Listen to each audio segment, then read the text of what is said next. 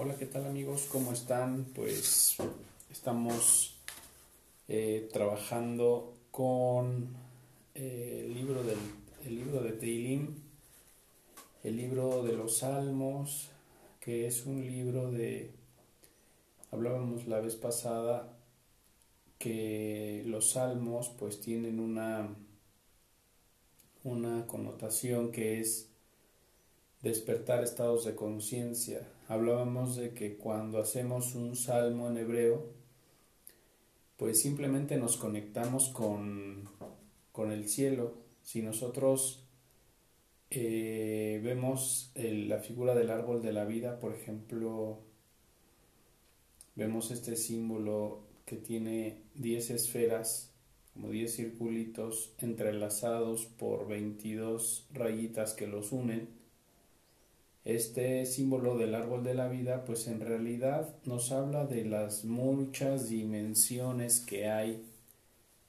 entre la luz infinita y, y este mundo.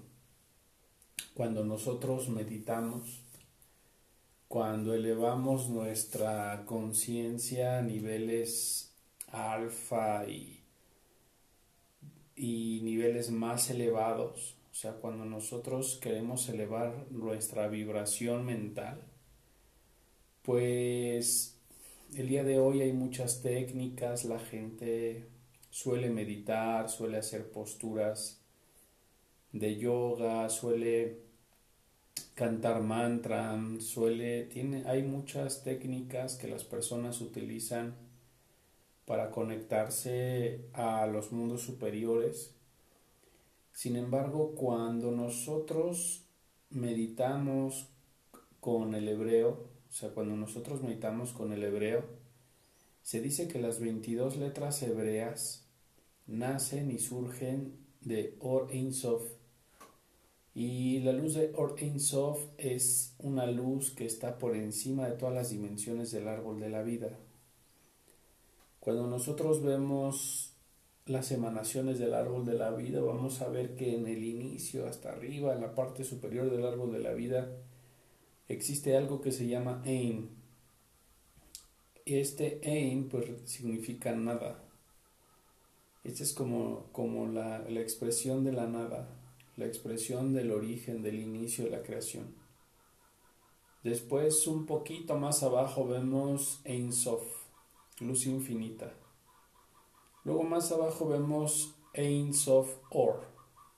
Y estas tres expresiones, la nada, la luz infinita y Ein Sof Or, eh, que es este, pues algo de nada, esta, estas, estas tres como esencias del árbol de la vida, de ahí se desprenden las esferas. De ahí surge la primera esfera del árbol de la vida que se llama Keter, que pues en realidad representa la voluntad de Dios, la parte más cercana a Dios. Y hacia abajo el árbol de la vida va formando la sefira que se llama Jochma, Jochma que quiere decir sabiduría, y de ahí se va desplegando la sefira que se llama Binah, quiere decir entendimiento. Estas tres esferas, Keter, Jochma y Binah, son las primeras tres dimensiones del árbol de la vida. A estas dimensiones, pues muy pocos cabalistas han accesado, algunos santos, algunos justos, muy pocos seres han llegado a estos niveles. El único que ha que se ha vuelto hasta el Or Ein Sof, hasta Lein, es Jesús. Al resucitar, pues realmente volvió a la nada y es el único que ha vuelto con esta luz retornante hasta esos niveles. Pero en estos niveles de Keter, Jochma y Vina, pues en realidad muy pocas personas han ascendido a estos, a estos estados de conciencia. Más abajo en el árbol de la vida tenemos un mundo que se llama, una dimensión que se llama Seiranpin, que, que está constituida por seis esferas, que son Gesed, que quiere decir misericordia, después Gibura, que quiere decir rigor, después Tiferet, que quiere decir belleza, después Netzach, victoria, Hod, esplendor, Yesod, fundamento. Estas seis esferas del árbol de la vida o dimensión de Seirampin, pues representan eh, el mundo de Yetzirah, representan el mundo de la dualidad, representan el mundo de la conexión con, la luz. Entonces este, en este mundo pues es donde experimentamos algunos estados de conciencia.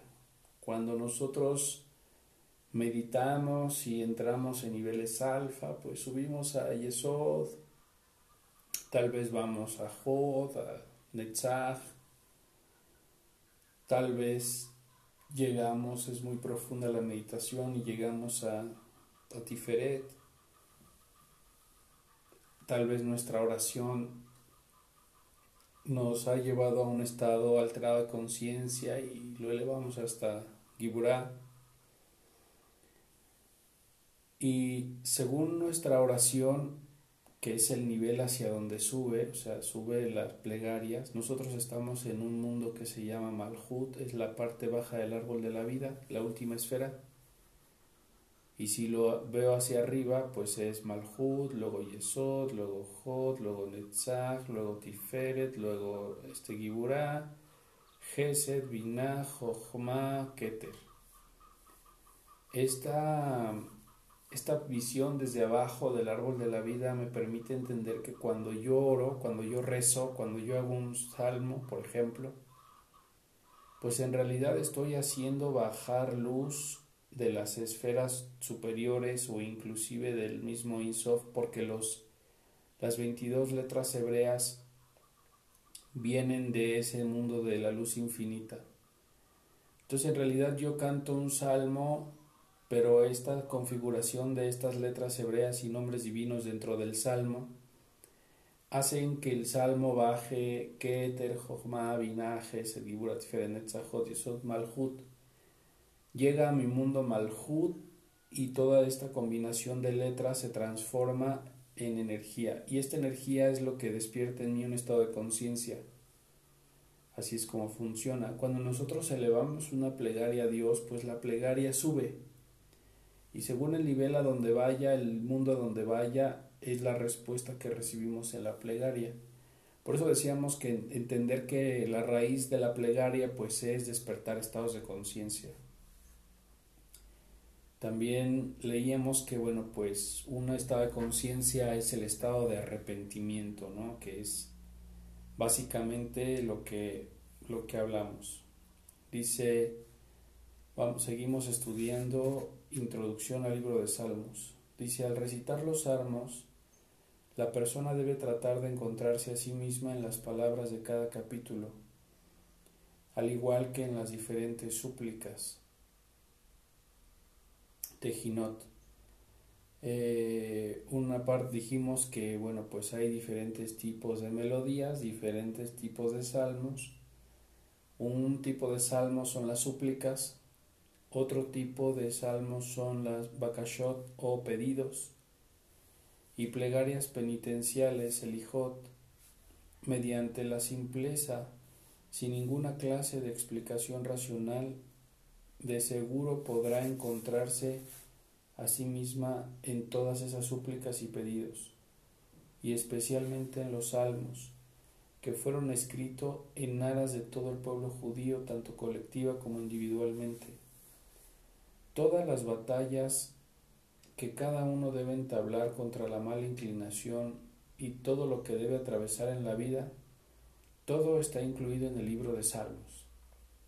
En el libro de Salmos tenemos entonces todas las herramientas para atravesar todas las batallas, situaciones difíciles como el enfrentarse al, al tema del sustento, situaciones complicadas como enfrentarse al tema de de la salud, al tema de, no sé, del desamor o el amor, todas las cosas que una persona pudiera ver en su vida como un reto, pues están contenidas en el, en el libro de Salmos. El libro de Salmos está diseñado para enfrentarlas. Pero sobre todo dice aquí pues la guerra espiritual y esto representa la guerra interior de las personas. La guerra es contra uno mismo, hablábamos que pues dentro de nosotros existen dudas, miedos, temores. Y cuando nosotros enfrentamos estas dudas, enfrentamos estos miedos, enfrentamos esta esta negatividad interior con el libro de Salmos, pues simplemente vamos adquiriendo y ganando pues energía, vamos ganando eh, territorio, si hablando de guerra ganamos territorio, y este territorio que vamos ganando es lo que nos va a manifestar nuestra certeza. Entre más eh, trabajemos con el libro de Salmos, vamos a adquirir un estado de conciencia que se llama certeza. ¿Qué es la certeza? Pues la certeza es saber que Dios existe. No es saber que Dios existe, no es haber leído un libro donde dice la existencia de Dios o haber ido a una religión donde alguien dice que Dios existe, sino entender que Dios, realmente entender que Dios existe, tiene que ver con un estado de conciencia donde eh, el cabalista ya experimentó de miles de formas la divinidad, experimentó la presencia de Dios en todas las situaciones de su vida y la persona no desconecta ninguna situación de la presencia de Dios. Entiende que cada cosa que hay en su vida, pues Dios está detrás. Sé, por ejemplo, hay una situación complicada en mi vida en este momento. Ah, bueno, pues detrás de esta situación complicada está Dios. Hay una situación muy bonita en mi vida, pues ah, también detrás de esta situación bonita en mi vida está Dios. Entender que Dios está detrás de cada cosa, detrás de cada situación, eh, nos lleva a cambiar nuestra actitud. La certeza es un estado de conciencia donde el cabalista muestra o conecta o desarrolla o refleja, la palabra es refleja una actitud en este mundo de certeza. Es el máximo estado de la fe, el máximo grado de la fe. Entonces, cuando una persona ha experimentado que la luz está detrás de todo, que no hay nada más aparte de la luz en este lugar, no hay nada más aparte de la luz en esta situación, no hay nada más aparte de la luz en esta enfermedad, no hay nada más aparte de la luz en esta crisis económica, no hay nada más aparte de la luz en cualquier cosa que se te pudiera presentar. Entender eso es como muy importante porque cuando alguien llega a ese punto su actitud no es la de una persona con dudas, con miedos, con ego, sino la actitud de una persona que ha entendido realmente que no hay nada más aparte de la luz. Pues es una persona que va a intentar conectar con la luz para transformar las situaciones y entiende que si la luz está detrás de eso también y la luz de alguna manera permitió que eso sucediera, pues también debe haber una forma de transformar esa situación. Cuando una persona conoce el libro de Salmos, esa persona entiende primero que la luz está detrás de todo y eso es ganarle este espacio al oponente. Eso sería como, como enfrentar una batalla y ganarle espacio en esa batalla.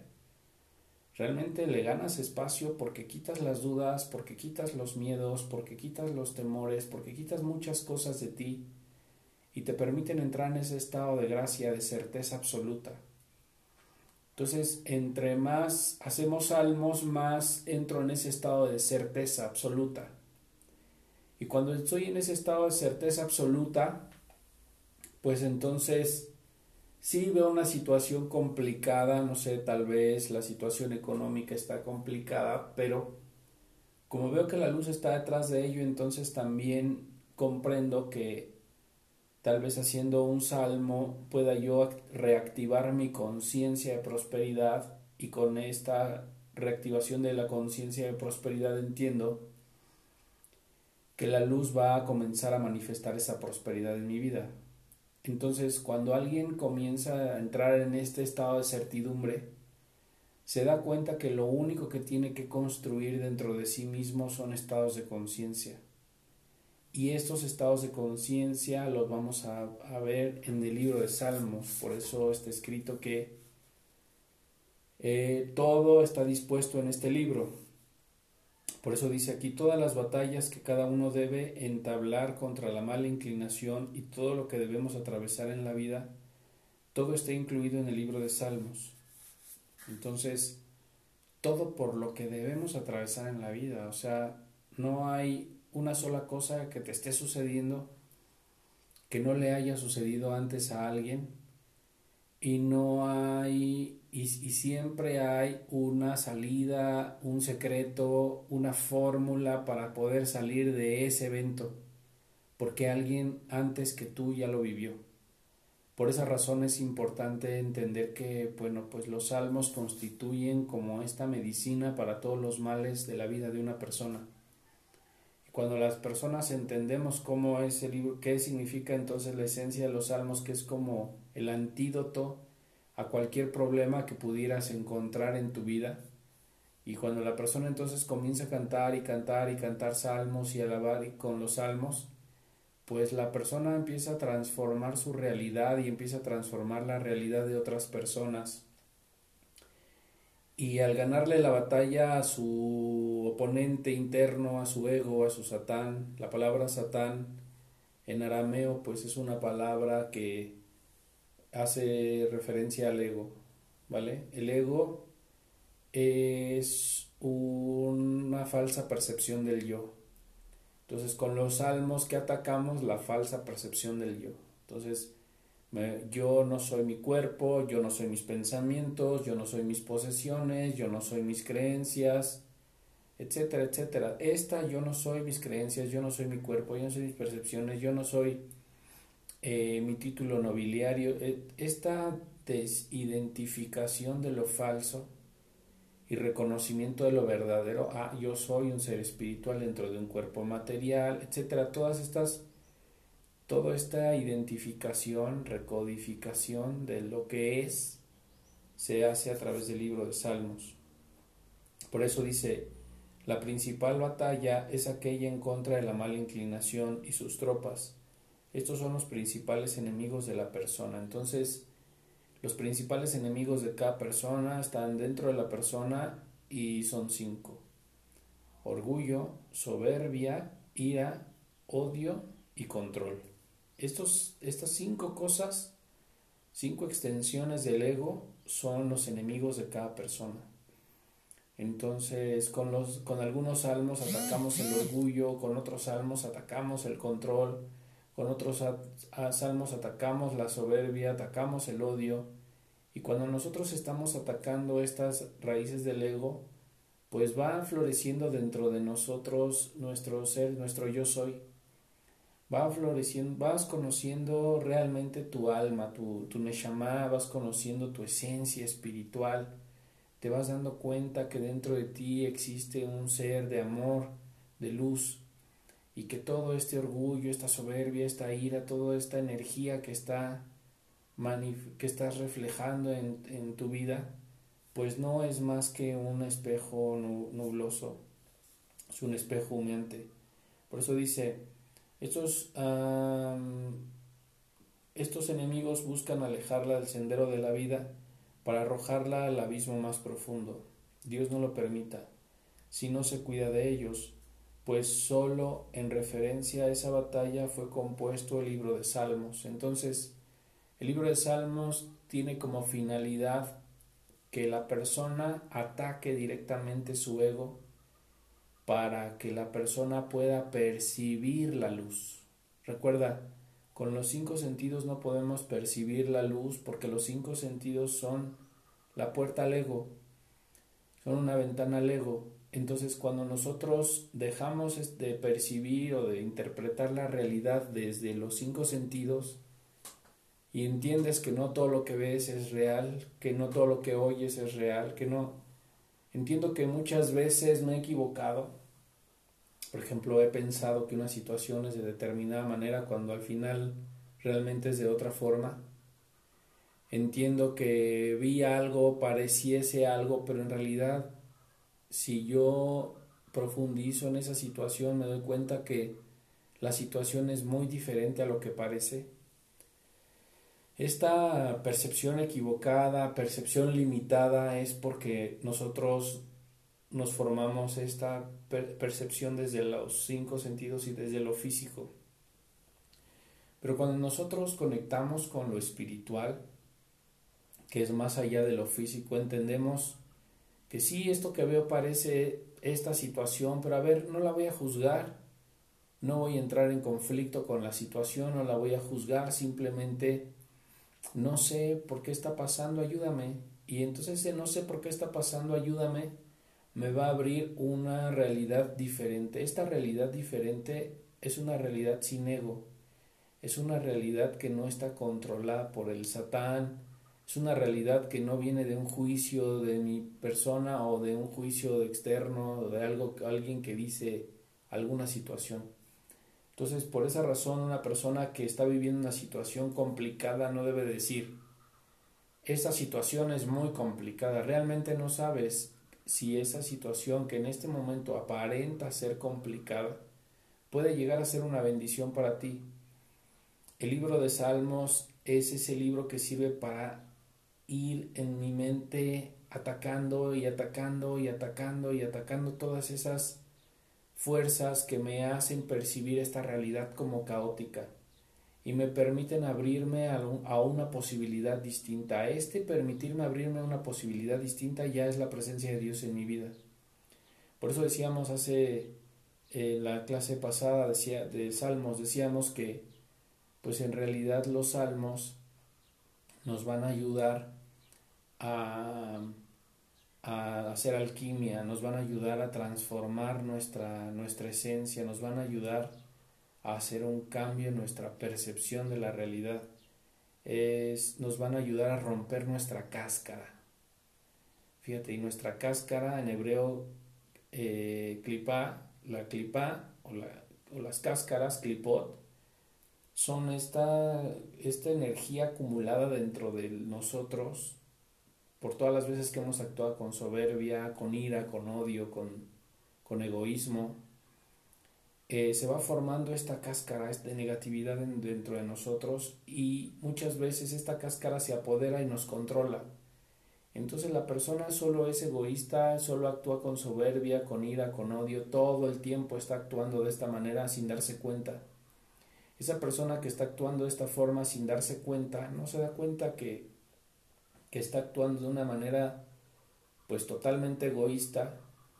Eh, esta situación que no le permite a esta persona pues cambiar su, su, percepción, el primero darse cuenta que está siendo egoísta, no se da cuenta porque es la cáscara la que la tiene controlada eh, los salmos sirven para ir debilitando esta cáscara. Van a ir debilitando esta cáscara porque poco a poco la persona va a comenzar a actuar sin soberbia, va a comenzar a actuar sin, e, sin egoísmo, va, con, va a comenzar a tener atributos de la divinidad. Y una vez que esta persona va teniendo estos atributos de la divinidad, estas virtudes, que los salmos despiertan estas virtudes, una vez que la persona va despertando y manifestando, reflejando estas virtudes, pues es que se van dando los milagros y las cosas van cambiando. Dice, ah, el principio fundamental, la raíz y el cimiento de todo consejo para acercarse a Dios es la lectura de los salmos. Fíjense, el principio fundamental, la raíz y el cimiento de todo consejo para acercarse a Dios es la lectura de salmos y de otras pregarias, ¿no? O sea, los salmos te llevan a un estado de destruir la cáscara, o sea, me llevan a un estado de paz, de, de shalom, y en ese estado de paz es donde nosotros podemos comenzar a tener una verdadera plegaria con Dios. Ahí es donde podemos llegar al punto de hablar con Dios.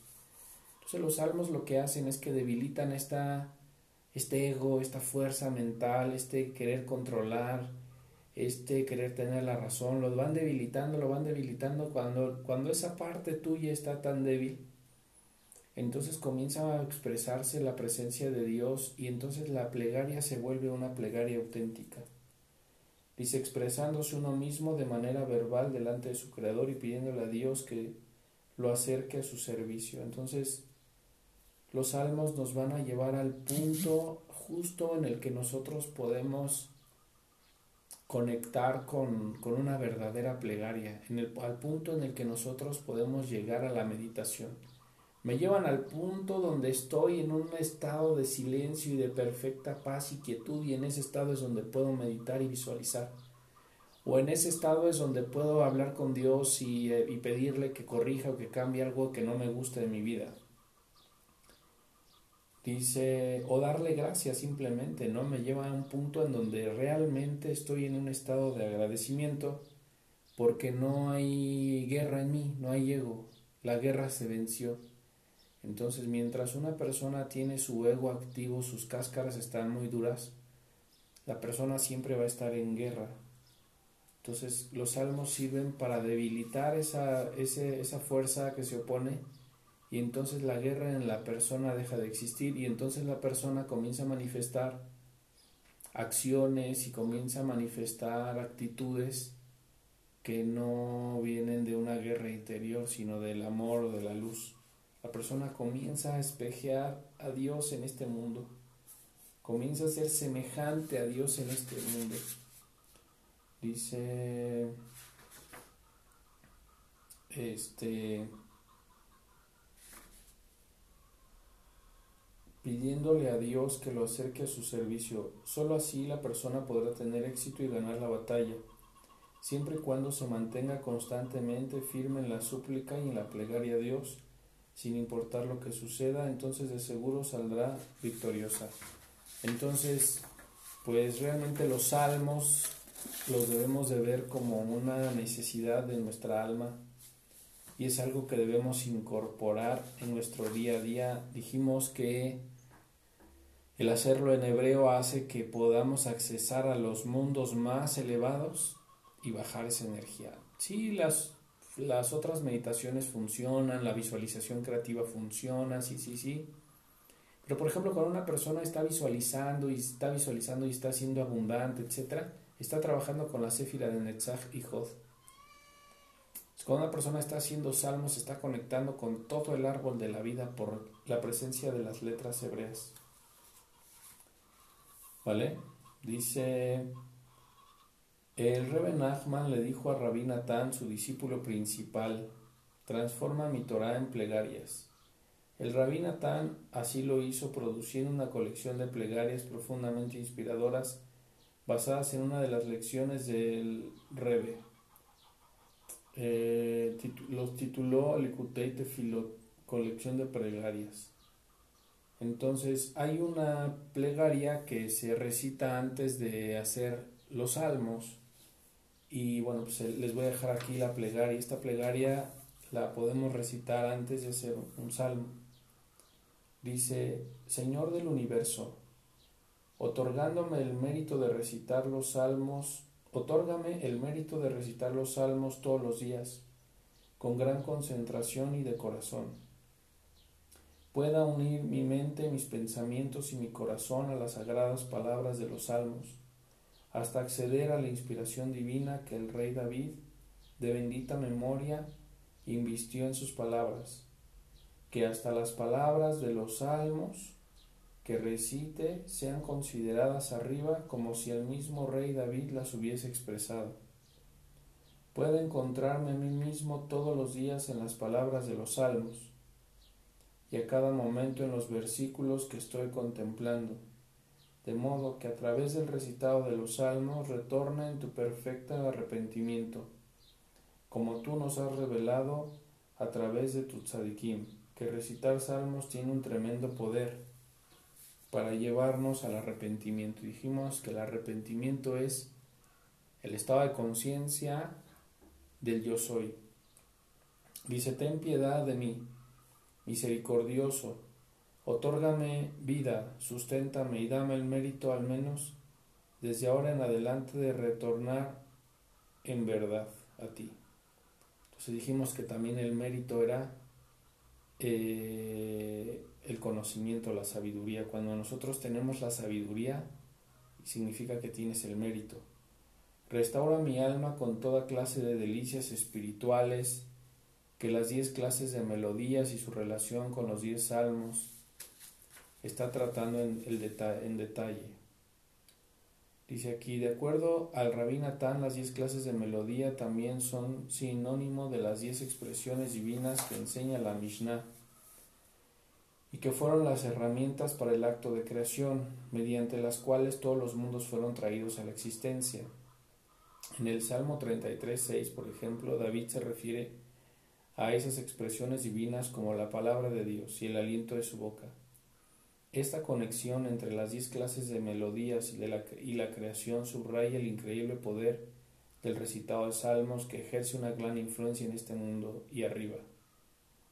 El Rebbe Nachman explica que la creación no es algo que sucedió solo una vez, sino que Dios reitera las diez expresiones diariamente, tal como decimos en la plegaria de la mañana.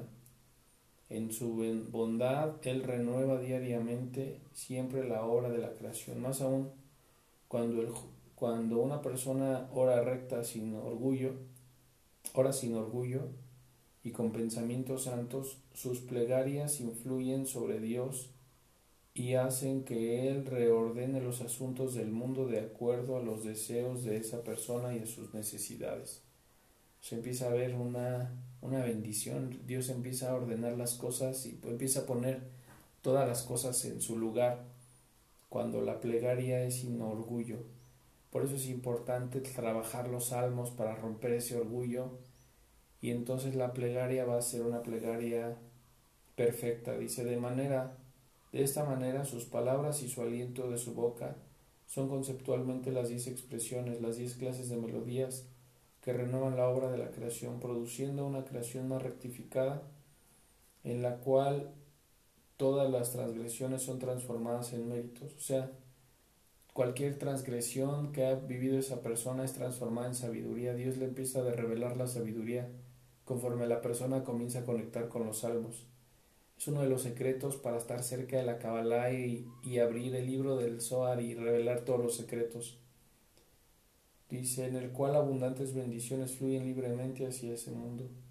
Imagínense en el pasado cuando los monjes se la pasaban cantando salmos durante todo el día. Los primeros cantos gregorianos pues eran el recitado de los 150 salmos. Y este recitado a los 150 salmos, pues en realidad, fíjense, traía orden al mundo, todo el mundo. Entonces, cuando una persona canta salmos, esa persona trae orden a este mundo. Y no trae su propio orden, sino trae el orden divino, porque cada salmo ya contiene un estado de conciencia, un paquete de energía de algo que se necesita en este mundo. Entonces, pues bueno, vamos a a terminar hasta aquí este audio y pues continuamos con este tema maravilloso de los salmos. Seguimos despertando el interés y la conciencia por hacer el libro de salmos. Te recuerdo que es recomendable que consigas un libro en hebreo, español y fonética. Así se llama Teilim, libro de salmos, hebreo, español y fonética. Y este libro de Teilim, libro de Salmos, este, que puedes conseguir en online, en Mercado Libre, en, muchos lugares online. Y es, una vez que tú tengas este libro, pues eh, vamos a empezar a trabajar, a despertar estados de conciencia y hacer un trabajo de alquimia, un trabajo espiritual verdadero, un trabajo de oración, pero realmente de oración con un sentido y con un fondo totalmente en línea con la conciencia de Mashiach, con la conciencia de Jesús. Entonces el hacer salmos nos va a conectar con Jesús porque al quitar las cáscaras vamos a ir descubriendo a Jesús dentro de nosotros y Jesús es el amor. Y vamos a ir descubriendo que detrás de la soberbia, detrás del orgullo, detrás de las quejas, detrás de todo lo que traía y sentía, había amor y ahora que ese amor florece en mí, pues es como la necesidad que tengo por entregarme al mundo y por darle a los demás. Muchas gracias, nos vemos hasta la próxima.